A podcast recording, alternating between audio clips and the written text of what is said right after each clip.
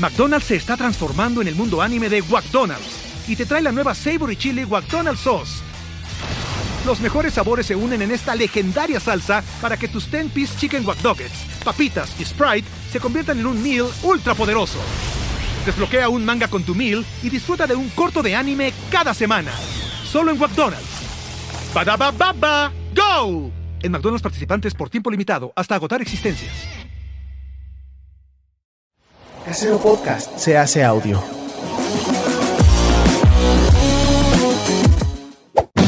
¡Chavos, banda!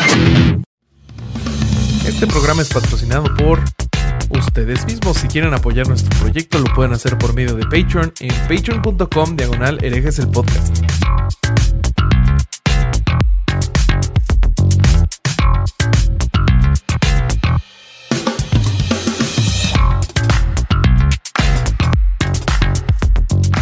¿Qué tal mis estimados herejes? Bienvenidos a Sin Libros, el lugar donde los herejes nos quitamos las ganas de saber todo sobre la gente que admiramos, queremos y nos interesa. Sin prejuicios ni barreras, venimos a preguntar para aprender. ¿Cómo están muchachos? Estamos aquí otra vez en una sesión de este nuevo programa.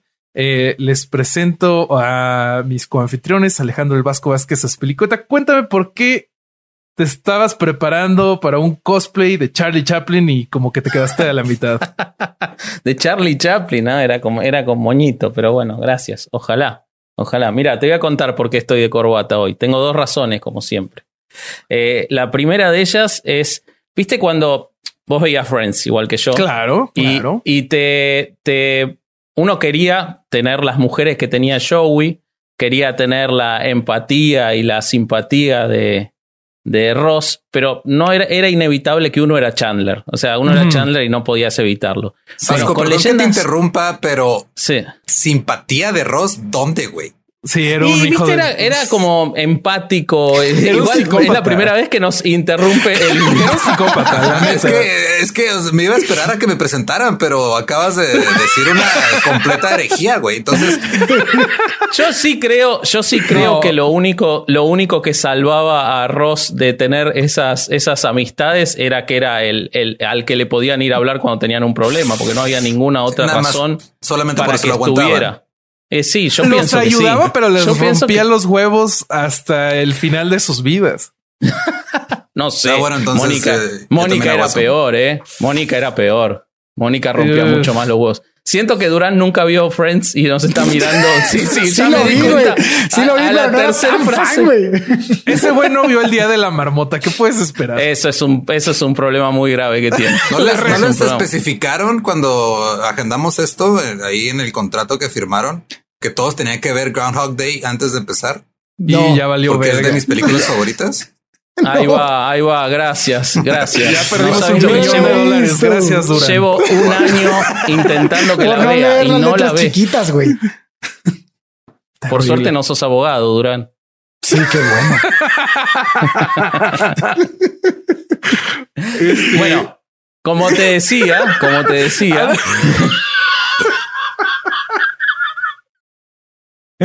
¿Qué te pasó? ¿Se rompió? Es el récord. Nunca se había roto tan rápido, Bobby. Siempre tarda como a la mitad del programa. Ya, ya, está, ya, ya, le falta aceite, ya está rechinando. Sí, sí, ya valió madre. Sí, sí, sí, esto es habitual. ¿Qué eh, pasó? Entonces, ¿que quieres ser buena onda como Ross o qué decías? No, lo que decía es que uno termina siendo, o por lo menos a mí lo que me pasó toda la vida es que terminaba sintiéndome más cerca de Chandler, ¿no? Y en, con leyendas legendarias, lo que a uno le pasa, o lo que a mí me pasa es, me encantaría sentarme a tomar, a emborracharme con Borre. Eh, me pone en duda mi heterosexualidad vadía, pero el que yo siento realmente que es el que me representa a mí cuando estoy en esa mesa es el invitado de hoy, sin lugar a dudas. Por más que uno quiera sentirse como las otras personas, el que uno siente, el que yo siento desde el primer programa, desde que escuché las Poquianchis, por tu recomendación, Bobby, que soy yo en esa mesa, es el invitado de hoy. Así que ese sería el primer motivo por el cual lo recibo de corbata. El segundo, el segundo, quizás el más importante, es que este invitado y, sus compañeros reiteradamente han hablado de los hombres de negro Y entonces gracias a ellos sabemos por qué los hombres de negro, cómo interrogan y con la potencia que lo hacen, como no lo muestran en las películas. Entonces, como hoy le vamos a hacer una serie de preguntas, me preparé. Oye, pero... Y no te creas que solo con la corbata, porque para hoy también me pongo el saco. Oye, pero yo veo un problema. Ay, juez su pinche. Yo, yo veo un problema, Vasco. Decime. Los hombres de negro son altos y delgados.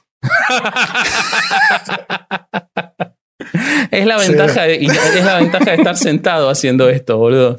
Bueno, no imagínense lo alto y delgado, por favor. Eh, déjame continuar entonces presentando al Negan de este Walking Dead llamado Alejandro el Corsario Durán Eraño. ¿Cómo estás, amigo? ¿Qué pedo? ¿Cómo están? A toda madre, cabrón. Este, fíjate que bien contento porque además de que viene uno de los integrantes de el podcast más importante del mundo, del mundo, dije. Wow. Este, de México, de Latinoamérica. Además es músico y eso me, me emociona mucho y, y pues venga. Yo sé, yo sé que estás muy emocionado específicamente por eso y que varias de las preguntas vienen por ahí. Entonces les presento a nuestro invitado de hoy.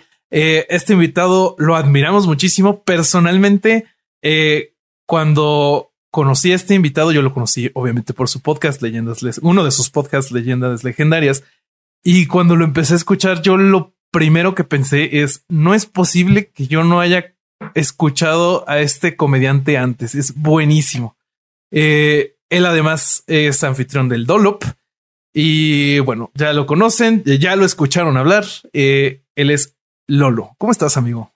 ¿Qué onda? Estoy, estoy bien. Estoy muy, muy, este, muy contento con esta presentación tan efusiva. Siempre aquí. cuando haga así mi preskit, voy a poner así con anfitrión de uno de los podcasts más importantes del mundo, así entre comillas, ah, hacia abajo, acá, el corsario. Excelente. Es que yo nada más he viajado aquí en Latinoamérica, Lolo, por eso no me imaginaba más. Esa es su concepción del mundo. Tampoco lo tomes muy. Estampico, este, Querétaro, que es donde está ahora, y bueno, y, y ahí está el mundo. Eh, perfecto. Este, bueno, esperemos que, ganes más mundo eh, ahora que se termine la pandemia, Corsario. Eh, pero en lo que esperamos a que eso pase, ¿qué les parece si empezamos a preguntarle a Lolo? Lolo, estuvimos escuchando entrevistas tuyas y bueno, somos fans del programa de leyendas legendarias de Dolop y la verdad es que no hemos encontrado mucho de, de, de ti platicando qué hacías antes de enfocar tu carrera hacia la comedia. Eh, sabemos que eres músico, pero pues no sabemos de dónde, qué vienes de hacer. Entonces, ¿por qué no nos cuentas qué hacía Lolo antes de llegar a la comedia? Eh, aparte de ser miserable, eh, pues empecé. Esa es una condición para la comedia, ¿no? no necesariamente, o sea, se romantiza mucho eso. No es, no es de huevo, pero pues por algún motivo muchos Así empiezan. Pero antes de este, antes de llegar a la comedia en sí, em, pues trabajaba, eh, trabajé un tiempo en call centers, otro tiempo trabajé. Ah, tú también. Sí, claro.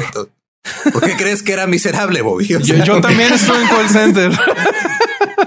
Eh, trabajé un tiempo en Maquila, este, trabajé un tiempo para el gobierno municipal de aquí de Ciudad Juárez. Intenté hacer algunas cosas este, con la música, eh, obviamente ninguna de ellas funcionó. Y andaba nada más ahí vagando por el mundo, este, de repente, eh, la razón por la que no hablo mucho de lo que hacía antes es porque pues no era tan interesante, güey. Eh, era, este, sí, o sea, em, empezamos, este, cuando conocí a, a Badía, porque Gaba la conozco desde hace mucho tiempo, Empezamos a hacer ahí un programa local que era el Late, Night, luego se integró, Borres, se integraron otras personas. Y ahí fue cuando, este, eso fue poquito después de la primera vez que me subí a hacer stand-up, me subí a hacer stand-up justo en un open mic que organizó Badía. Y, ahí como que fui, este, renaciendo en esta otra criatura que ahora se dedica a hablar. Porque yo antes no hablaba mucho, ¿eh? Y antes... Este, ¿No? ¿En serio? Sí, güey de hecho, se les hace curioso ahora de repente que, me topo a gente que estaba conmigo en la prepa o en otros, en la secundaria, o gente que trabajaba conmigo, era de, Neta, tú, güey, vives de hablar. me ha pasado, me ha pasado. Pero ¿y te sorprendió a vos mismo descubrir eso, eso de vos, esa, esa facilidad? Porque la verdad que no, no se ve ninguna, ninguna dificultad en vos en transmitir, sobre todo porque además en el Dolop sos, lo, lo llevas adelante directamente y ahora nos contabas que estás en Twitch. O sea, ¿qué, qué te pasó de descubrir ese cambio eh, en vos? fue que Me, fue, que me siento muy cómodo haciendo estas cosas. O sea, este, si no hablaba esto, no platicaba. O sea, me siento más cómodo haciendo esto que socializando. Güey. Creo que eso es lo que pasa. Wow. Porque hablar en público en sí nunca ha sido un gran problema para mí. O sea, yo cuando estaba en la primaria eh, participaba en eh, participé en un par de concursos de oratoria eh, y estuve a punto de irme a un concurso estatal de oratoria por parte de la escuela. O sea, no, no tenía problema en hablar en público, tenía más problema en hablar con la gente directamente. Ah, me suena, me suena. Eso me está llegando al corazón. yo, yo, te quiero hacer una pregunta, eh, ya entrando en, en, el terreno leyendas legendarias.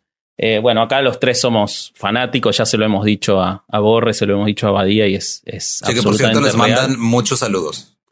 Muchas gracias. Saludos igualmente. Sí, por favor. Eh, y lo que a mí me pasó, yo lo empecé a escuchar en orden del episodio 1, que me encantó, en adelante, y ahí sigo, vengo un poco atrasado, estoy como por el 80, yo creo. Eh, salvo que escuché ahora el último para, para estar preparado para lo de hoy. Eh, y además porque era de Tampico y Tampico está en nuestro corazón. Mi mujer es tan pequeña, este Alejandro es de Tampico, así que es, es un lugar. Estábamos esperando que alguien hable de los aliens. Pero lo que me pasó de escucharte en orden, particularmente a vos, y lo que decía en la introducción, más allá del chiste, es absolutamente cierto. Es como el punto de contacto para mí con el programa fue tu humor y tus reflexiones. Lo siento más parecido a mi cabeza. Pero yo los primeros programas te sentía con respecto a los temas sobrenaturales o paranormales o como se le quiera decir, un poquito más escéptico. Y hacías un punto de tu escepticismo un poco más, más fuerte. Nunca, nunca la discusión ni al choque, pero se notaba eso. Y con el curso de los programas te vi cada vez más vinculado con los puntos, con, con, con los tópicos sobrenaturales, incluso hasta aportando conocimiento propio de esos temas. Eh, ¿Esto tiene que ver con un proceso tuyo con los temas o con eh, la forma de hacer el programa? O sea, ¿te, volviste más vadía con el curso del programa?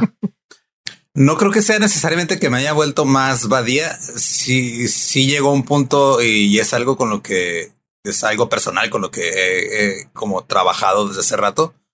Y es que eh, cuando a mí me contaban todas estas cosas o, cuando yo escuchaba todas estas historias, este, fuera de las cosas de aliens que tengo este rollo de quiero creer, pero mi mente no me permite creer si no hay evidencia sólida y concreta. Sí, así estamos. Eh, eh, me, pasaba como, o sea, lo, lo, desestimaba como por default. Pero uh, hubo un momento que ni siquiera tuvo que ver con lo de, o sea, con las cosas paranormales o lo que se trata en el podcast en específico, pero un momento en el que reflexionando sobre otros aspectos de mi vida, eh, me di cuenta que eh, es no es no está chido desestimar eh, lo que una persona experimenta o lo que es la verdad de una persona. Y me refiero más a si una persona y te dice, güey, es que pasó esto y yo me sentí así y tu respuesta es, no, no mames, esas cosas no pasan, güey. Estás este, desvalorando completamente la realidad y los sentimientos de esa persona y me di cuenta que mi escepticismo, mi escepticismo sigue ahí, sigo siendo muy escéptico, pero ya no me, o sea, ya, ya, no lo, ya no lo bloqueo así de esa forma, como decir, no, no mames, eso no es cierto, nada más es ok, qué pudo haber sido, qué pudo haber pasado o cómo, cómo se reinterpreta, cómo nos lleva a esto, porque eh, pues no se trata de, pues, desestimar en, el proceso personal era desestimar los sentimientos de alguien porque yo tenía otra percepción de una situación en específico. Y creo que pasa lo mismo en este tipo de temas, ¿no? O sea, si alguien llega y te dice, güey, es que vi un fantasma y tú dices, dos fantasmas no existen, a esa persona, ella va a seguir creyendo que vi un fantasma y lo que sintió cuando lo vio, si tuvo miedo, si tuvo terror, va a seguir ahí, güey. Le digas tú que sea cierto o no. Entonces, como que me hizo clic eso y por eso este, ese cambio en, durante el desarrollo del programa. Porque, bueno, intentando entender este, esto es que eh, el escepticismo va más contra los hechos que contra la gente, ¿no? O sea, si alguien llega y te dice algo, pues puedes dudar del hecho, pero también decirle a alguien, no, güey, estás bien pendejo, pues como que no agrega mucho a una conversación, supongo. Exacto. y, y si yo pecaba de este, hacer esas cosas, ¿no? O sea, como que de no solamente fijarme en los hechos, sino también en el carácter de quien me estaba comunicando los hechos. Y pues personalmente dije, no, eso no está bien, güey. Hay que, hay que, hay que arreglarlo, hay que trabajarlo y, y se reflejó de otra manera en la manera, en, en, el desarrollo de los temas. Sí, con el tiempo se volvió, te, has vuelto más empático, ¿no? Porque es, el ante el, sí, ante los sentimientos de las personas está bien. ¿Qué preguntas traes tú, Muy mi buen corsario? Pues yo ya saben, yo este, fíjate lo que yo desde que pues te sigo, porque creo que fue el primero que empecé a seguir de, leyendas fue a ti. Y este y empecé como a pues a, en tu Instagram veía que subías cosas de música y, empecé como a, ver cómo tú era tu tu este tu idea no de, de la música y me gustó mucho verte a veces cantar en el, en el, en, Instagram, de así tú cuando grabas con, con alguien que no es leyenda, salen tus instrumentos atrás. Y entonces dije, bueno, a ver, todos los que alguna vez pasamos por la música, este, te voy a hacer una, te voy a platicar algo tantito para poder hacer la pregunta. Yo hace mucho tiempo, este, dejé la carrera de música y recuerdo que cuando me salí, un amigo me dijo, que la música era como el cigarro, que tú lo puedes dejar, pero que la música jamás te deja a ti. Entonces, yo no sé si esto lo leyó en algún lado o realmente se le ocurrió, pero me gustaría saber cómo es para Pablo Coelho lo dijo, ¿no? muy probablemente, muy probablemente. A mí me preocupó que fuera que como el cigarro te da cáncer, ¿no? O sea, eso, hubiera sido, eso hubiera sido un poco más drástico, ¿no? Te mata, la música es como el cigarro, eventualmente te va a matar. Sí, te va a matar al de hambre o de algo, pero te va a matar. Este, y entonces, este, te digo, no sé, no sé de dónde lo habrás sacado, pero me gustaría saber cómo es para ti, porque veo que a veces estás ahí, como te digo, en tus, instrumentos, subiendo cosas, tocando. Incluso sé que hiciste el intro original de Leyendas Legendarias. En fin, ¿hacia dónde, qué significa la música para ti en tu vida, en tu estilo de vida? McDonald's se está transformando en el mundo anime de McDonald's y te trae la nueva Savory Chili McDonald's Sauce los mejores sabores se unen en esta legendaria salsa para que tus 10-piece chicken wack papitas y Sprite se conviertan en un meal ultra poderoso. Desbloquea un manga con tu meal y disfruta de un corto de anime cada semana. Solo en McDonald's. baba ¡Go! En McDonald's participantes por tiempo limitado hasta agotar existencias. Pues estuvo curioso porque la razón por la que empecé a tocar guitarra específicamente fue porque mi abuelo paterno, que vive en Puebla, eh, de la nada, un, día me mandó un regalo y era una guitarra, una guitarra acústica. Me, me, metía a lecciones. Es el único regalo que me ha dado en, en la vida y tengo muy poco contacto con él, pero fue una de las cosas que más me ha marcado. ¿A qué edad fue eso? Eh, tenía, me parece que tenía 11 o 12 años más o menos. Ok.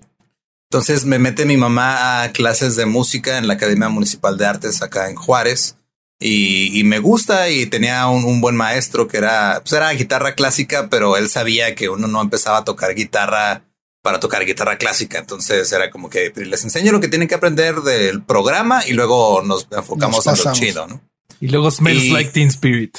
Sí, exacto. Este, creo, que primero fue Smoke on the Water. Claro. y, de ahí me, empezó a interesar este asunto. Al, más o menos al mismo tiempo, mi papá tenía un, grupo de teatro. Él era el productor y a, mí me gustaba ir a los ensayos. anteriormente había participado en una pastorela, pero no me gustó estar en el escenario y actuar. Pero me llamó mucho la atención este, lo que pasaba detrás de. Entonces yo cuando tenía como alrededor de 13 años, mi papá me, me pone a cargo de sonorizar las obras. Yo estaba en cabina con los de audio y luces y poniendo efectos de sonido y todo. Y esa parte me gustaba mucho. Luego mi papá produjo una película independiente acá en Ciudad Juárez y fue cuando conocí el proceso de edición y el proceso de todo, todo este asunto. Yo me iba a la oficina que tenían ahí donde estaba el editor y yo nomás me ponía a verlo trabajar porque me llamaba mucho la atención cómo tomaba todo esto que habían grabado y todo esto que estaba como en el aire, lo iba aterrizando, iba creando algo a partir de... Era como armar Legos, güey. A mí me encantaban los Legos. Tienes un montón de piezas y luego le das una forma muy específica. Y ahí, este, entre el director y el editor que sabían que me gustaba la música, tenían ahí una guitarra eléctrica y grabé un, o sea, estábamos ahí pues, pendejeando ellos estaban aguantando al hijo del productor ahí metido en la oficina. Pero terminé grabando una pequeña línea de guitarra que le, pusieron efectos y todo y terminó siendo parte de la película, güey. Ese proceso me hizo súper chido. bueno. Entonces, conforme fui creciendo y todo, o sea, me daba un pretexto más para no salir al sol. Era básicamente lo que estaba pasando. Yo me quedaba en casa, este, practicando acordes, escalas. Y como me empezó a interesar mucho eso de la edición y lo y de grabar y todo, todo lo que implica, aprendí a usar software para grabar y, para editar tanto música como video. Y en la prepa fue era lo que me metí. Empecé a, usar este el software que ahora se conoce como FL Studio, que antes era Free Loops. Me puse a hacer ahí beats, me puse a hacer cosas, grababa yo mis canciones, pero no los compartía con nadie porque como que no sentía. No querías sociabilizar, no querías que las. No, exacto. ¿Para qué? O sea, el, el rollo de, de, estar en el escenario, este no me llamaba tanto la atención. No fue ya como hasta los 18 años que empecé a, a tocar en bandas que era, se me hacía chido, pero eh, todo, todas esas cosas de aprender a, a grabar, de aprender a editar, aprender a conectar las cosas a una mezcladora, aprender a usar el micrófono fueron cosas que yo fui aprendiendo por gusto, porque era como mi, mi manera de, de, hacer las cosas. Y llegó al grado que yo quería estudiar producción musical, pero pues no se pudo, güey. O sea, no, no había manera. Era una carrera carísima que mis papás obviamente no les iba a alcanzar pagar en otro país. Y cuando este, estuve en la carrera en, en de Computer Science en, en UTEP, aquí en la Universidad en El Paso, ahí también existía la carrera de composición musical más o menos tenía ahí algunas cosas de producción, se enfocaba más en la composición, que también esa parte me interesaba. Pero el, el director de la carrera me desanimó, me dijo, no, pues no dejes la otra, güey, termínala, luego te vienes para acá. y, y, luego en, la UACJ también pasó lo mismo, abrieron la, la, carrera de música, pero era músico instrumentista o diseño en mm. guitarra. El director de la carrera me dijo, güey, lo que tú quieres hacer no tiene nada que ver con músico instrumentista, la vas a terminar dejando en dos años me enseñó el programa, me explicó lo que era y sigo. Yo no quería estar tocando en una orquesta música clásica. yo quería, a mí me gusta el proceso de, crear y, armar y, luego ya sacarlo.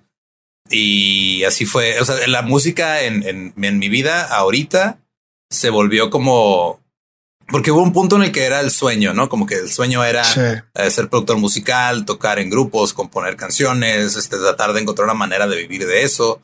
Eh, en algún momento mi papá y yo contemplamos la idea de abrir un estudio musical en Ciudad Juárez, pero pues no hay suficiente demanda para que se vuelva sustentable. Entonces, claro. este, nos, nos, lo dejamos de lado. Y, bueno, pero tampoco la había, tampoco la había de comedia y la inventaron ustedes, con lo cual podría haber hecho lo mismo con la música. Pues tampoco la había de comediante si la hiciste. La neta, ahí fue como más por accidente que por o sea, fue una, fue colateral ese pedo. No esperábamos que creciera así y, pasó. Pero acá en, la música, ah, como que el, hecho de que no pude hacerlo me desanimó y me desconecté por un par de años de, todo el rollo de la música. Mm, ya. Y luego me metí más en la comedia y que la comedia es algo que también me gustaba mucho. Era como que música o comedia, pero yo, no, yo tampoco me veía haciendo comedia. Eh, y ya eventualmente eh, cuando empieza como que lo de la comedia a consumir más mi tiempo de trabajo, regreso a la música, pero ya con un enfoque de esto lo voy a hacer ya como mi escape, mi hobby. Ya, ya no es con el sueño de, ah, güey, voy a grabar un disco y voy a hacer una gira y voy a tener canciones exitosas. No, ya fue más de, ah, bueno, pues voy a poner a tocar lo que salga. Güey. Este Tania, mi novia, me regaló esa batería eléctrica hace un par de años. Pues, pues vamos a aprender a tocar. Güey toda la vida había querido tocar batería, pero no se había podido. Ahora ya puedo. Ahora ya este puedo experimentar con cosas que no podía sin tener que preocuparme de es que tengo que hacerlo para que esto me, me dé de comer, porque sea, siento que a veces el estar persiguiendo algo con ese enfoque te priva de, disfrutarlo. Así es. ¿No te habrá dado la batería como alguna forma de ponerte a hacer ejercicio? Lo sospeché al principio, ajá, pero pero no ha funcionado. es pesado, es pesado tocar la batería. Sí.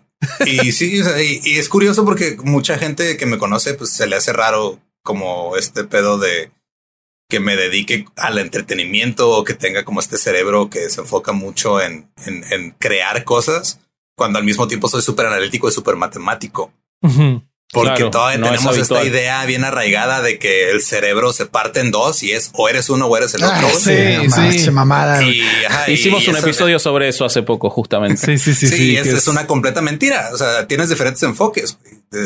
Te da un enfoque diferente el tener una mente analítica cuando creas algo a tener una, una mente más creativa. Nos pasa con Badía y conmigo. O sea, Badía es muy bueno para generar ideas de la nada y yo soy muy bueno para estructurar ideas que no son mías o ideas mías. Entonces, por eso nos congeniamos y, trabajamos juntos muy chido. Sí, ah, sí. No, y además la música es puras matemáticas, cabrón. O sea, si, si lo ves así cuadrado, la música es, vaya, encuentras el patrón en chinga. Sí. Sí, pues sí. Oye, Lolo, eh, a mí me gustaría saber eh, cómo sentiste que ha cambiado tu stand-up eh, de este tiempo que llevas haciendo podcast, porque lo que le decía a los chavos cuando planteaba esta pregunta es que la audiencia en stand-up pues es todo un bar o todo un foro, eh, mientras que en el podcast son tus coanfitriones y tal vez un invitado. Entonces, supongo que fluye diferente y pues ya te acostumbras a tus coanfitriones. Entonces, ¿tú cómo has sentido que cambió tu stand-up? Justo ahorita que estamos regresando a, poder hacer stand-up otra vez, me di cuenta de algo, güey. Tenía ya yo mucho tiempo, o sea, duré este, creo que fueron 15 o 16 meses que no me paré en un escenario a hacer stand-up. Justo antes de la pandemia ya había, de hecho aquí, mira, lo, tengo aquí, mis tarjetitas de mis beats de mi show completo, porque ya iba a irme de gira, iba a hacer cosas yo acá bien chingonas. Y pues fue de redescubrirlo y volverlo a hacer y como llevo todo ese tiempo no haciendo nada más que hablar un micrófono con otras personas ahí presentes, lo que me di cuenta que, empezó a pasar ahora que me volví a subir es que me siento un poquito desconectado o alejado de mi material porque pues, tienes que volverlo a trabajar y volverlo a pues, aprendértelo, güey. Ya no me acordaba de mi rutina. Sí, sí, sí, sí, sí. Pero lo que sí, lo que sí cambió es de que ahora ya no tengo miedo a hablar con alguien de la nada. O sea, el, cabareteo, el estar interactuando con el público, era algo que cuando me empezaba a subir me aterraba, güey. Era de lo, lo peor que me podía pasar en los primeros dos años, tres, fui como que yo mismo poniéndome estos retos de, ok, güey, vas a escribir un chiste en el que tengas que interactuar a huevo con el público para quitarte ese pinche miedo que tienes. Ah, qué difícil. Y, ahora ya se volteó. Ahora lo que pasa, eh, que estaba platicando justo con un amigo hace unos días, es de que eh, cuando tenía estos momentos en los que estaba volviendo a hacer mi rutina, porque acabo de tener un par de, fechas en Juárez donde hice dos veces en el mismo día eh, el show completo de, de la hora cuando sentía que, ah, cabrón, ya no me acordaba que ibas a dónde iba con esa rutina o me descontaba un poquito el material. Ahora mi muleta era interactuar con el público porque es el músculo que he estado trabajando por año y medio sin hacer nada más. Entonces, el platicar con alguien y, estar ahí reaccionando en tiempo real pues ya se volvió algo que como es un beneficio agregado, ¿no? Ahora lo que me falta es regresar a como estaba antes. A esas bases que ya tenías más. La gimnasia de la rutina que, que, es tuya, pero que tenés que volver a hacerla natural. Así es. Muy bien. Vasco. Yo, mi pregunta está, está vinculada justo con eso. Este, pareciera que lo hubiéramos planeado, Bobby, pero sabemos que con vos nada se puede planear, así que este, el público se va a dar cuenta que es natural. Eh, a ver, vos eh, empezaste haciendo lo de leyendas, que era eh, reaccionar y aportarle comedia. Además, este, como yo siempre sentí que enfocás más al invitado también, o, cuando había invitado antes de que estuviera Borre permanente, cosa que para mí es maravilloso que esté Borre permanente, porque además cuando era invitado eran mis episodios favoritos. Eh, pero después empezaste cada vez a aportar más eh, datos vos, cosa que me sorprende no conociendo el tema de antemano, y después empezaste a hacer el dolo, en el cual vos llevas eh, un relato entero. Eh, yo lo que te quiero preguntar es si hoy te sentís más que sos un comediante, o sea, si vos tenés que completar el formulario en el aeropuerto, ¿no? De profesión, ¿te sentís que sos un comediante o que sos un divulgador eh, de información, un divulgador histórico, o como quieras decirle, que hace comedia? ¿Qué es lo que sentís hoy vos de lo que, de lo que sos eh, y de lo que haces? Pues es que depende cómo definas exactamente una profesión, porque si nos vamos a que la profesión es lo que te da de comer o es tu fuente principal de ingreso, de momento mi fuente principal de ingreso es este estar haciendo podcast. O sea, es yo, lo vería más por el lado de qué es lo que no te voy a llevar a la pregunta que además ya te la hicieron de si tuvieras que hacer una sola cosa, porque eso no, no, no, no va a pasar que tengas que hacer una sola cosa, pero eh, te lo diría por el lado de eh, que es más cómodo, ¿no? Porque es tramposo, porque ya lo dijiste, porque lo otro no lo estuviste haciendo durante un año y medio, pero ¿qué es el lugar en el que vos decís, bueno, me veo de acá a los próximos 30 años creando más proyectos en este sentido o en el otro, digamos, en el sentido de, del stand-up o en, en, ir creando más proyectos de, divulgación, de información, de contenido, graciosos, cómicos, eh, todo, pero, pero obviamente vos cada vez te has ido más del lado de ser el que contaba, el que aportaba la comedia, a también ser el que construye el relato. Entonces, ¿cómo te ves vos eso, digamos? Pues a mí en lo personal, este, yo siento que el stand-up es algo que podría hacer el resto de mi vida sin pedos. Es algo a lo que, pero también tengo esta mente que no me deja solo estar haciendo una cosa. Entonces, siento que esa puede ser como la, como la, base y, y, la comedia en sí, de, de ahí parte todo. Ya si de repente hasta hacemos un podcast en el que hablamos de algo y le damos un enfoque cómico, como lo hacemos con leyendas y con el doloping, con prácticamente todo lo que hacemos, es consecuencia del hecho de que la comedia es la base.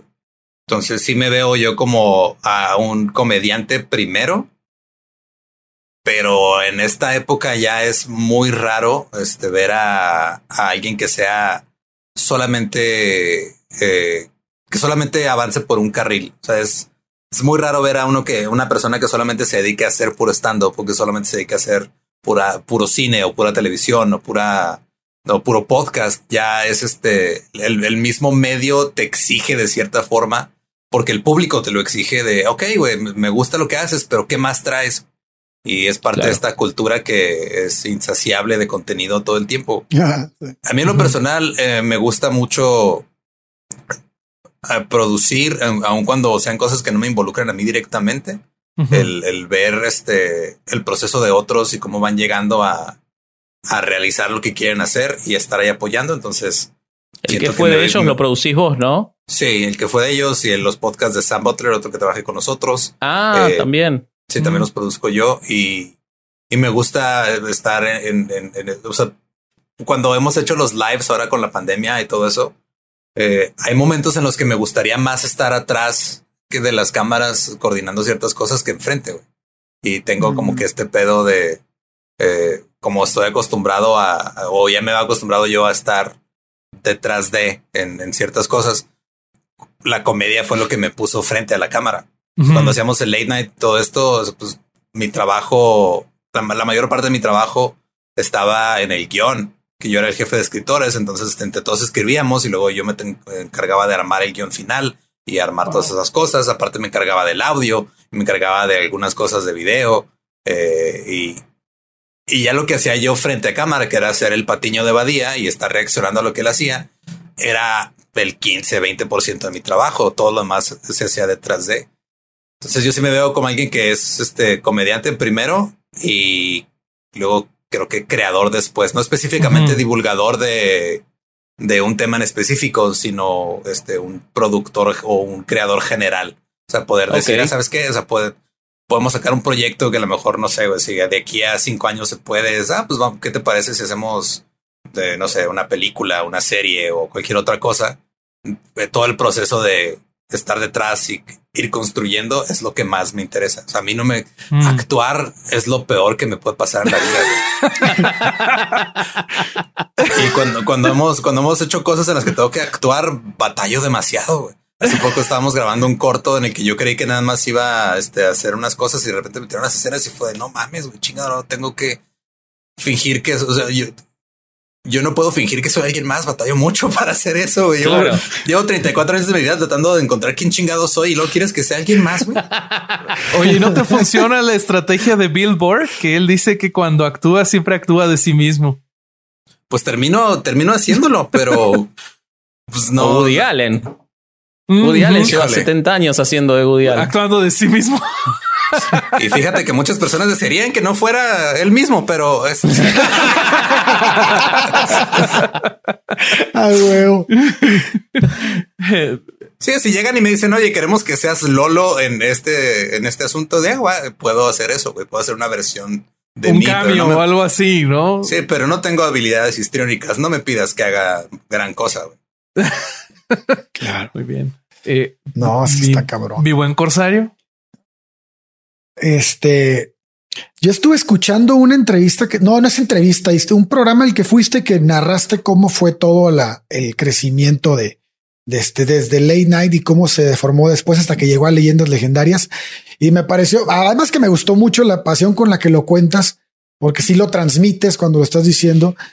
Este, hay una, hay una cosa que tú dijiste que iba enfocada a dejar algo para que algo más se dé, ¿no? Sí. Que era en este caso. exacto. Entonces era dejar el, el, late night para que, porque Leyendas Legendarias prácticamente se lo estaba comiendo, no? Ya era, era demasiado lo que te estaba generando. A, raíz de esto, eh, ¿cómo, ¿cómo consideras tú? O sea, obviamente en este caso, pues no, no se ve, no se ve Late Night como un fracaso porque Late Night fue lo que derivó, lo que hizo que derivara Leyendas Legendarias como un éxito. Pero en otros casos que en tu vida, no sé cómo lo has, eh, no sé en, qué casos te haya pasado, pero pienso que todos hemos pasado por lo, por el éxito y por el fracaso en muchas cosas. Para ti, ¿qué es más difícil de llevar? Si bien el éxito trae muchos beneficios, obviamente, este también trae muchas cosas en contra, como a veces encasillarte en ciertas cosas o no dejarte hacer otras que tú quieres. ¿Cómo, qué, es para ti más difícil de llevar? ¿Un fracaso que te puede abrir puertas a otras cosas o un éxito que te puede cerrar puertas de otras cosas? Se, se manifiestan de maneras distintas. Ajá. En el éxito es presión y en el mm. fracaso es depresión, güey. O sea, en el éxito es, se, crea esta presión y se crea esta expectativa por porque hagas ciertas cosas y, a veces tienes que este, adaptarte o, o incluso te haces de ideas tú solo, güey. O sea, esa es la parte más, porque muchas veces nada más son proyecciones mentales que uno solo se hace de, es que esto está funcionando y si cambiamos esto, este va a valer madre. O sea, por ejemplo, Badia lo platica con el hecho de que él dudaba de, salir al, de salir del closet como satanista ante el mundo, ¿no? Porque decía, güey, me van a juzgar y la gente se va a ondear y todo, pero luego decidió hacerlo y se dio cuenta que eran puras ideas suyas, güey. Entonces, sí pasa de repente cuando tienes un proyecto como Leyendas que es muy específico y ha sido muy exitoso, que luego la gente te pide más de lo mismo. Claro. Pero la gente te pide más de lo mismo porque les gusta y eso no está mal. Güey.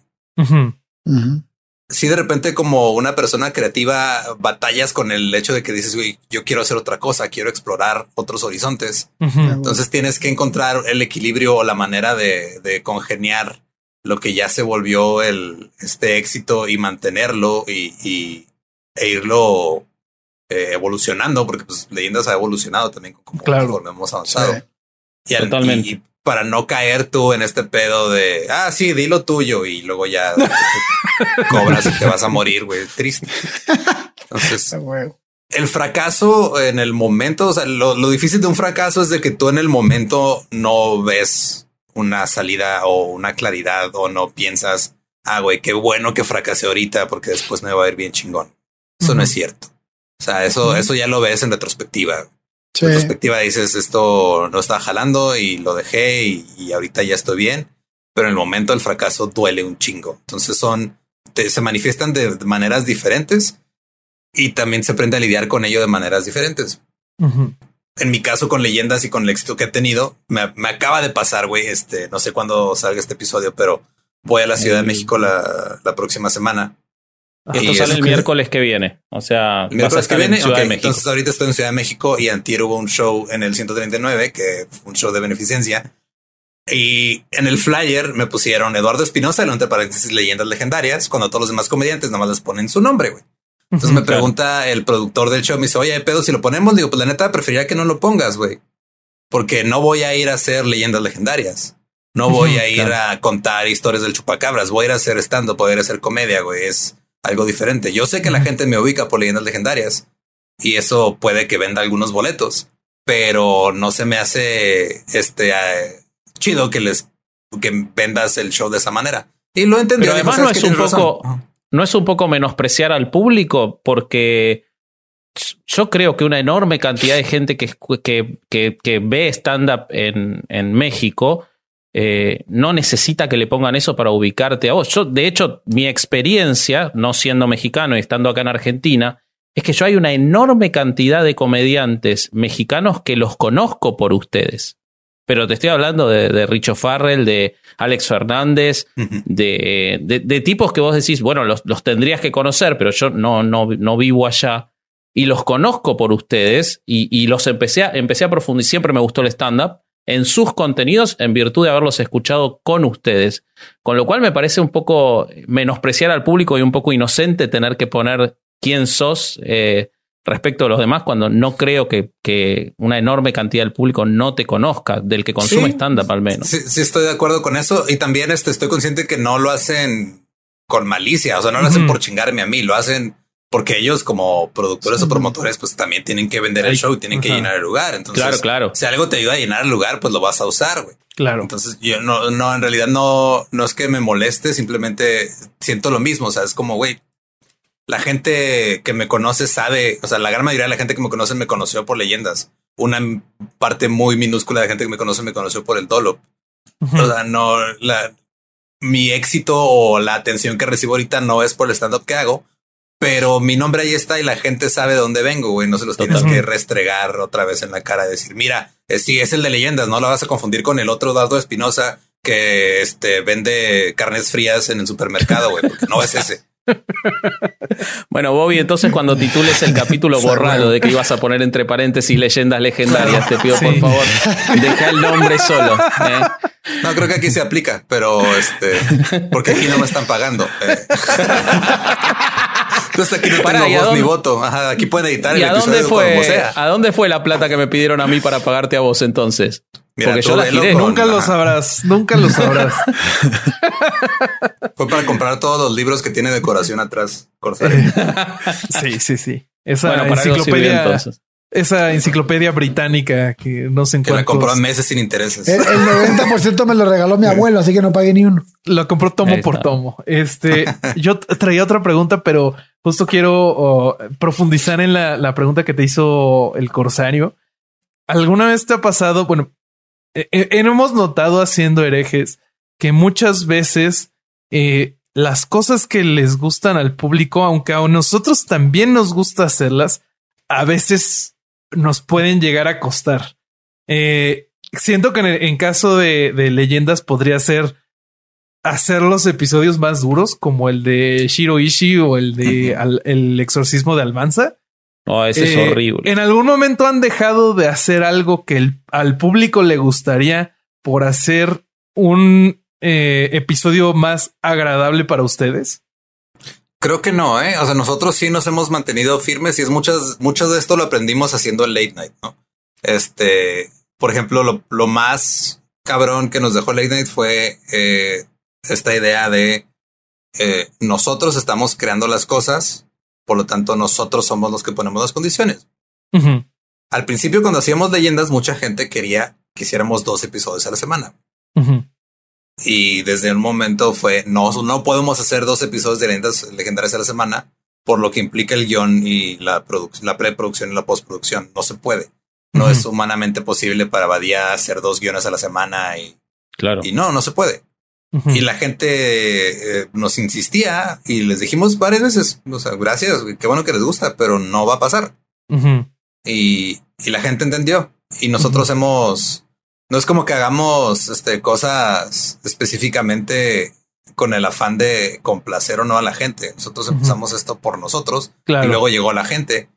Ah, y si de repente metes una que otra cosita, güey, de alguna referencia o algo como fan, service, porque eso pasa y se vuelve hasta natural y se vuelve parte de.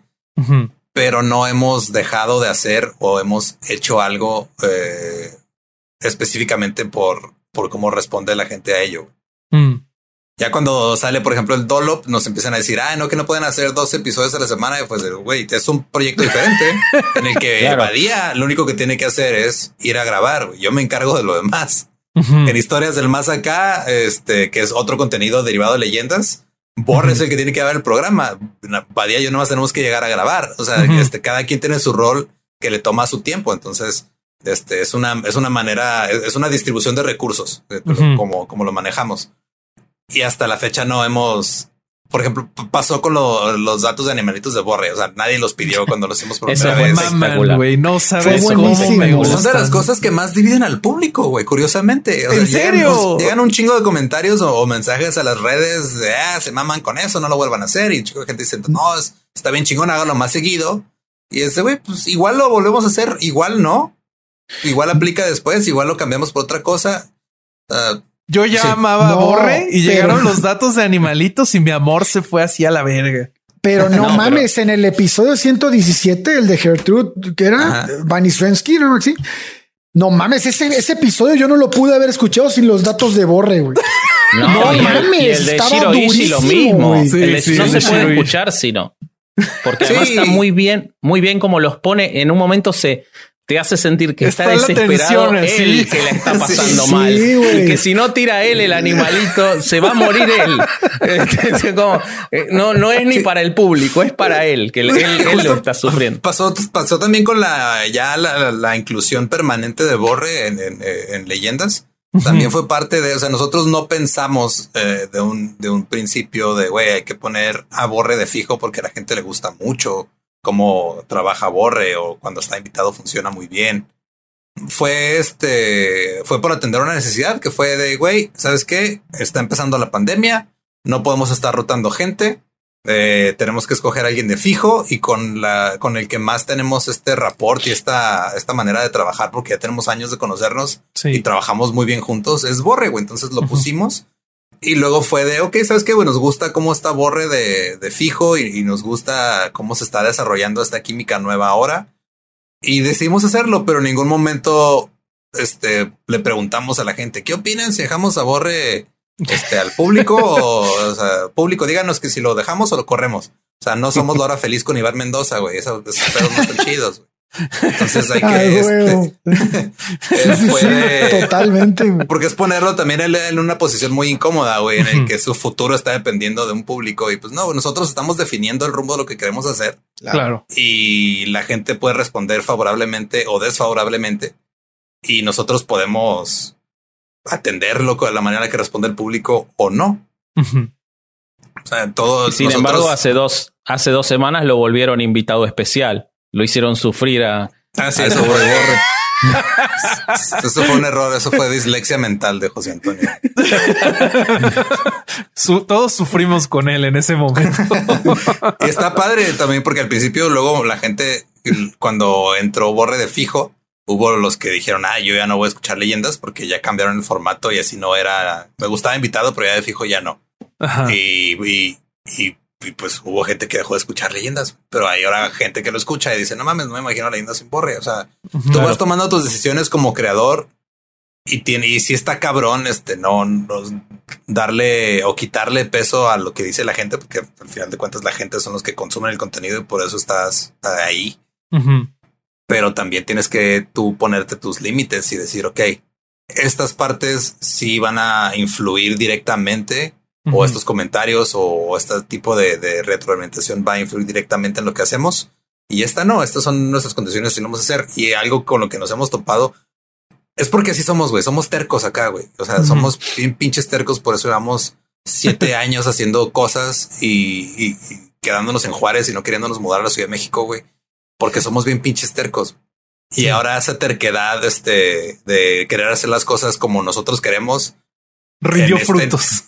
Aparte que o sea, sí rindió frutos, pero luego ahora nos hace toparnos con pared cuando de repente se acercan este, compañías a hacer, querer hacer campañas y nos dicen, no, es que hagan esto. Y es de no, güey, no queremos hacer eso. pero te estoy dando el dinero, pues no quiero el dinero si lo quiero, si lo que si me lo vas a dar bajo esas condiciones, güey. Yo puedo hacer dinero este bajo mis parámetros y sin yo estar metiéndome en pedos y la gente se saca de pedos. las agencias de mercadotecnia de repente es de güey, pero ya está el dinero ahí. Nada más tienes que decir que el Partido Verde ya le hice sus propuestas, güey, y que no nos contactaron. Ah, no mames. No nos contactaron a nosotros, pero fue un ejemplo reciente. Sí, sí, sí, que acaba de pasar. No, pero lo que, ahí lo que tienes que decir es Mira, en leyendas no, pero yo tengo unos amigos que se llaman herejes.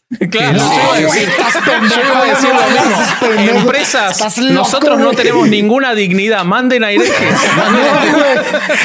no tenemos ningún problema. yo me mudo a la Ciudad de México, me mudo a Juárez, me mudo a Ciudad Madero. Ustedes manden el dinero. No tengo sí, menos dignidad.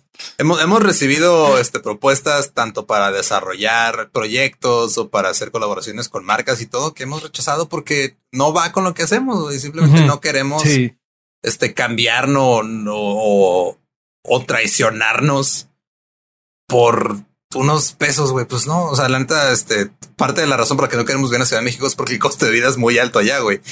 claro, güey. Ajá, este, estamos, estamos bien, estamos a gusto y, y tenemos planes a largo plazo de desarrollar otras cosas, pero como con leyendas, o sea, se nos hace muy raro que luego llegue la gente a, a decirnos, ah, güey, no, pues ahora haz esto bajo estas condiciones. Y es de, güey, pero ¿por qué lo haría si yo lo que estoy haciendo, lo que me está dejando satisfacciones personales y, me está dando de comer. Yo lo hice como se me pegó la gana, güey. Porque te tengo que hacer caso a ti. ¿De qué me sirve? Y se sacan de pedo. Está padre. Claro. ha de ser bonito ese momento. yo, yo justo, y una de las preguntas que tenía anotada está vinculada con, con eso que, estás eh, respondiendo ya en parte. Eh, porque a mí lo que me pasó, una de las cosas que me pasó con, con leyendas legendarias, además de, todo el disfrute del programa, es que para mí Juárez, y, mira, yo, yo te digo, yo soy una persona que va a México hace 15 años, una o dos veces por año, porque gran parte de mi familia, mis hijos son mitad mexicanos, o sea que eh, tengo mucho México, mi mujer es tan pequeña. Eh, pero Juárez, para mí, estaba asociado a, a, cosas que no estaban tan buenas. Eso era lo único que en mi cabeza culturalmente era Juárez. Y leyendas legendarias me cambió, o sea, ahora Juárez para mí es leyendas legendarias por, por sobre cualquier otra cosa y después el Dolop y, todo. ¿Qué le da, más allá del chiste de, o, o, del, o del tema de que es más caro el costo de vida de la Ciudad de México y todo, lo lógico sería de pensar un programa como el de ustedes que en algún momento se hubiera mudado a la Ciudad de México. Me imagino que no es solo por lo que no quieren en Ciudad de la Ciudad de México, sino qué le da a, leyendas legendarias, a lo que es al grupo de ustedes, Juárez. ¿Qué, ¿Qué es lo que aporta la ciudad, la cultura, el lugar, para que ustedes como, como grupo que tienen muchas ideas en común, porque por lo que estás contando, además estas ideas de, de yo no quiero esto, son ideas que tienen todos en común, ¿qué le da a, ese, a esa construcción que hicieron de un nicho de comedia propio con otros códigos? Lo has hablado en otras entrevistas, con otras formas de tratarse, con otros códigos. ¿Qué es lo que tiene Juárez que, que hace esa sinergia con ustedes? Toda la carne asada, güey. Toda la carne asada. Ah, bueno, te puedes venir a Buenos Aires. eso no, de hecho, me urge irme para allá para probar los asados argentinos. Yo Siempre lo que veo cosas de allá, no, güey, voy a nomás a sacar de tu casa, cuídate. Excelente. Es curioso cuando, cuando la gente nos dice, si no, yo no, yo solamente ubicaba a Juárez por los asesinatos, ahora los ubico por los güeyes que hablan de asesinatos y se ríen. Eh, pero de otros distintos. Más que un paso adelante es como un movimiento lateral, güey.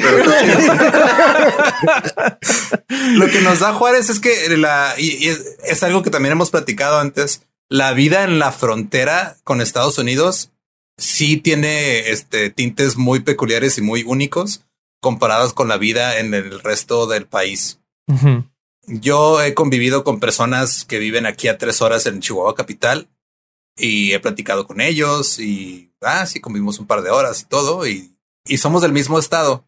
Pero si convivo con alguien de Nogales o de Tijuana o de otras zonas fronterizas, tenemos una experiencia compartida, güey. Y tengo más en común con ellos que con la gente que vive en mi propio estado.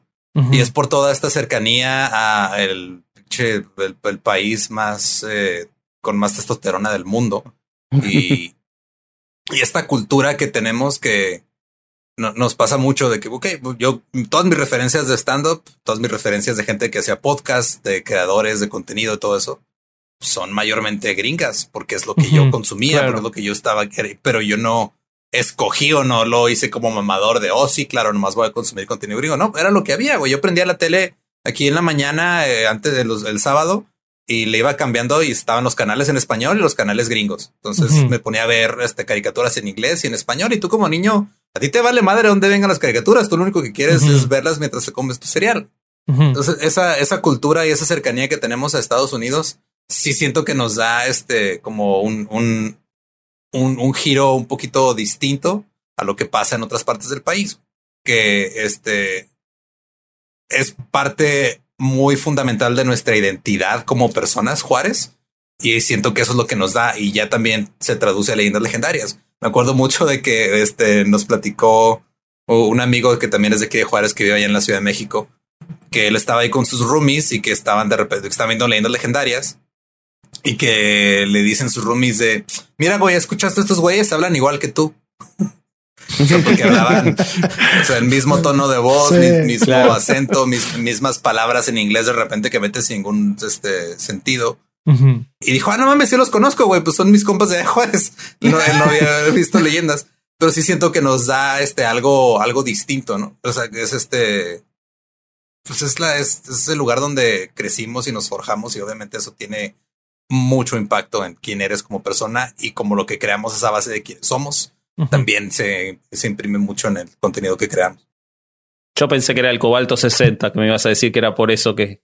No, eso nada más, este, eso nada más tiene la culpa de mis entradas. no sé, porque mira, yo vivo en Ciudad de México y ve más. Y yo, mira, esto, mira lo, el reflejo de la luz. Fíjate eh, que, esto, que, perdón, una pregunta, Vasco, aprovechando que acabas de hacer. Cuando una gota de sudor recorre tu frente, ¿dónde empieza? No, por suerte transpiro poco. Para arriba un poco.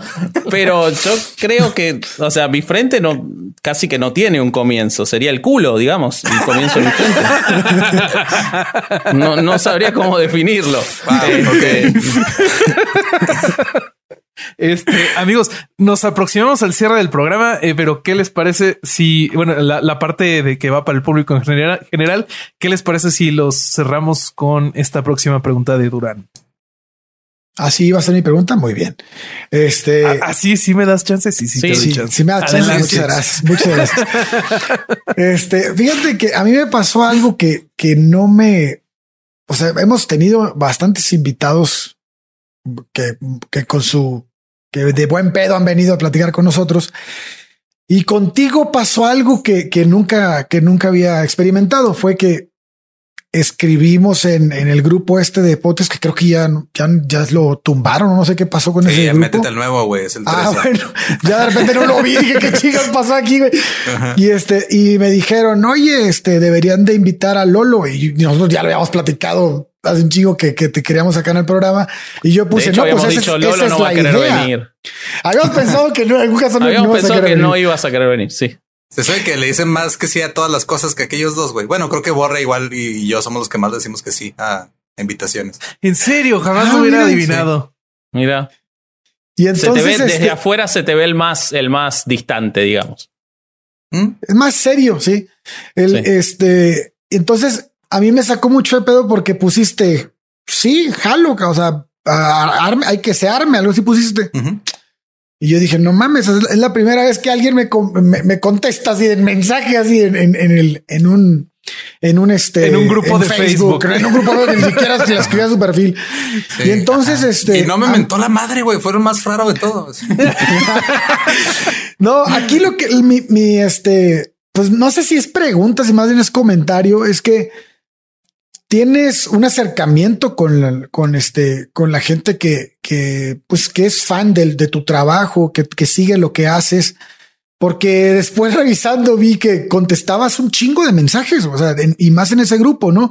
Una vez puse lo de Spotify, ¿no? Que qué pedo que cambiaron las pinches estadísticas y de repente todo se movió a la chingada en la, en el top. Y tú fuiste el que contestaste. Cuando nos sacaron de, ciencia y de religión. Ajá, que, tú fuiste el que contestaste, güey, quién sabe, nadie sabe cómo manejan esos pedos, pero vaya, te estás atento, vaya, estás, estás ahí, está, convives.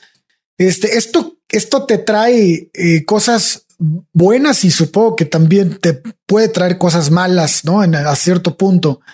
Este, que cómo ha sido tu experiencia en ese, en ese, en, en ser así, vaya, en redes el, de repente, o sea, ha sido mayormente positiva. Ah, sí, de repente llegan comentarios así, pero eh, yo aprendí a lidiar con eso desde muy temprana edad, güey. O sea, eh, me acuerdo cuando no era un niño muy bulleado que digamos, pero lo cual es raro. Pero en, en primaria, este, de, yo diría que, tiene más pinta de bully que de bulliado. Así que no se lo dijiste a Alex Quiroz. Se lo dijiste a Alex Quiroz. Sí, en algún momento fui, pero era, era bully verbal, güey. O sea, era. Claro, sí, sí. Ah, porque pues obviamente, ¿cómo voy a golpear yo a alguien? Bueno, pero es que el bully verbal te deja secuelas por décadas. sí, es cierto, güey. y era eh, mi papá me dijo llamados. me, dijo mi papá eh, me vio así triste porque algo me dijeron y me enojé y ya estaba triste y me dijo, güey, pues si tú te ríes de lo que te digan, te van a dejar de decir cosas porque ya no van, no les vas a dar la satisfacción de tener poder sobre ti. Obviamente me lo dijo en palabras que entendería yo a mis ocho años, pero ese era el punto que estaba haciendo. Güey. Y, y así lo veo. O sea, hay muchos comediantes que les mega caga ese grupo en específico, güey y lo cual se me hace este muy raro, porque tú cuando te metes a ese grupo, lo primero que dices aquí le vamos a tirar mierda a todos, güey. Sí, güey. ¿Aguantas o no? Si aguantas, éntrale, si no, vete. Y ellos dicen, ah, sí, aguanto, se meten y luego están ahí llorando. Este, no, es que pinche grupo culero, que sé que, güey, te están diciendo que te van a tirar mierda, güey, aguanta. son bien filosos, cabrón. O sea, no, no, te, no entraste con engaños al grupo, güey. Entraste porque querías ver el chisme y te salpicaron ah, de caca, güey, pero, pero tú ya sabes a lo que vas.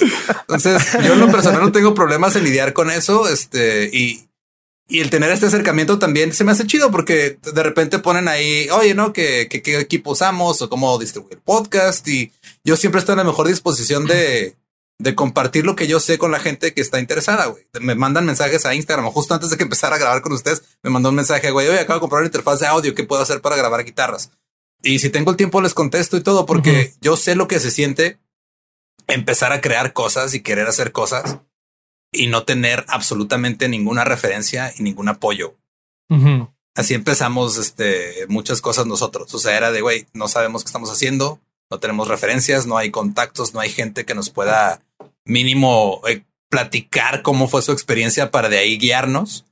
Y todo eso yo lo aprendí, este, muchas cosas por mi cuenta, otras cosas escuchando podcast o contenidos, este, o leyendo libros de gente que explicaba sus procesos.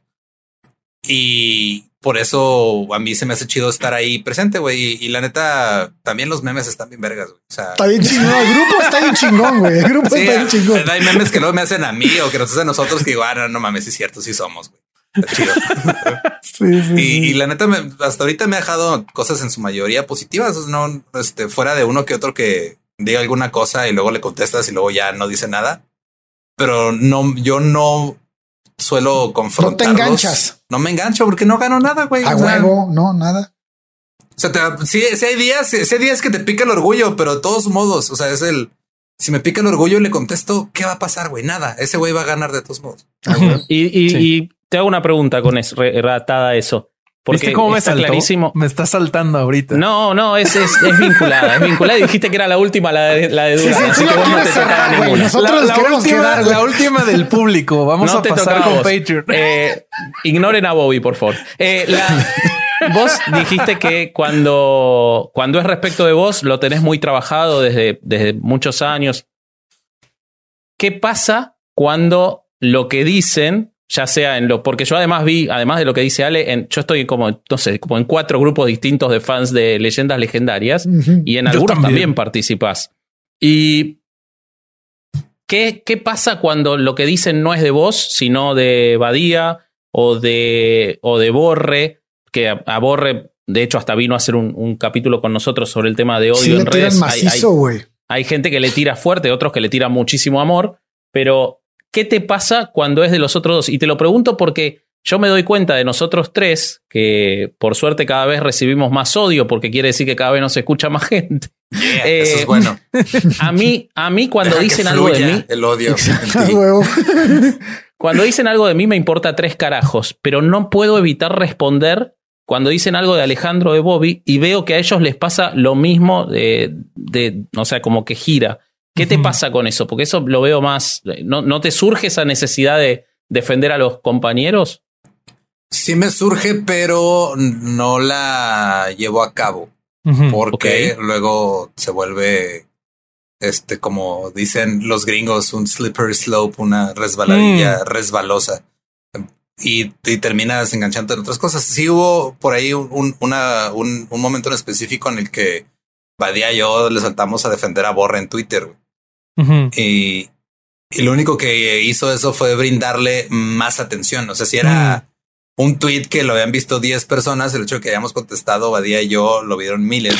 Entonces se vuelve se, vuelve el efecto Streisand, güey, de que le estás dando atención a algo que nadie estaba pelando y se vuelve más grande de lo que ya era. Entonces, Don't fit the troll sería, ¿no? Sí, exacto. Y no, no tiene caso. Y, y sí, cuando de repente, cuando sí me llega a calar algo este, de ellos o que un día me despierto de malas y dicen algo y me, me, me pica el orgullo pues simplemente no se lo expreso a nadie, güey, nada más me pongo a tocar punk en la batería y se va. o, surf así de puro tarola.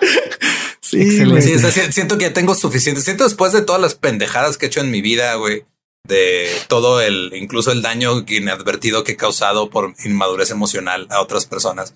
Creo que ahorita en este momento tengo suficiente madurez emocional y suficientes herramientas para lidiar con ese tipo de cosas y que no me arruinen el día y que no me estén carcomiendo por dentro. Pero me ha tomado un chingo de tiempo y un chingo de trabajo y he dejado este un eh, ruinas en, en camino. Y bueno, así se eh, aprende. Cerremos esta parte que es para el público en general y pasemos con nuestros amigos de Patreon. Eh, Apenas abrí la primera cerveza, Bobby. Eh, sí, no, pero vamos a, preguntar de Ricardo Ponce, güey, que se emputó en Twitter, güey. ahora vamos, ahora vamos. Todo sigue, todo esto sigue en Patreon. Eh, nada más, entonces, antes, antes de irnos, Lolo, eh, ¿cómo te podemos encontrar en redes y cómo podemos encontrar tus proyectos? Ahí en redes estoy en todos lados como arroba ningún Eduardo y en todas mis redes hay un link donde que los lleva todo lo que estoy haciendo. Está Leyendas Legendarias, que es arroba leyendas podcast el Dolop, que se roba el Dolop con doble L, el Toyop. Está este todo lo que hacemos en producciones sin contexto, está en los, podcasts de Sam Butler también. Busquen ahí a tu amigo Sam, ahí están todos sus proyectos. Y ahí ando, güey. Eh, si me quieren ver de vez en cuando en Twitch jugando videojuegos o más platicando y chileando con la gente, estoy ahí por lo regular los martes. También es ningún Eduardo. Estoy igual en todos lados para Ningún Eduardo, ni Eduardo. TikTok nada más lo reviso en vacaciones. Entonces, este. Muy bien. en, un eh, mes me meto. ¿Ustedes, amigos, algo más que agregar para el público en general? No. Ah, a mí, un amigo, un, amigo César Navarro me dijo, me pidió de favor, mándale un saludo a Lolo de mi parte. Entonces, te mando un saludo, César Navarro. Este, y listo. Saludos a César. Este, a, tu parte lo voy a ignorar, pero saludos a César. Muy bien.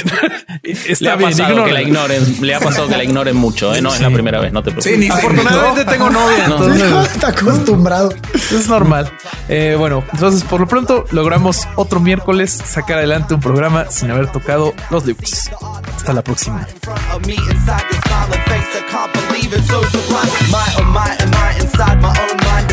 Dream the light it shines so bright blinds but also lights the way you might just find yourself Hey guys, it is Ryan. I'm not sure if you know this about me, but I'm a bit of a fun fanatic when I can. I like to work, but I like fun too. It's a thing. And now the truth is out there. I can tell you about my favorite place to have fun. Chumba Casino. They have hundreds of social casino style games to choose from with new games released each week. You can play for free anytime, anywhere and each day brings a new chance to collect daily bonuses. So join me in the fun. Sign up now at ChumbaCasino.com. No purchase necessary. VGW. Void were prohibited by law. See terms and conditions. 18 plus.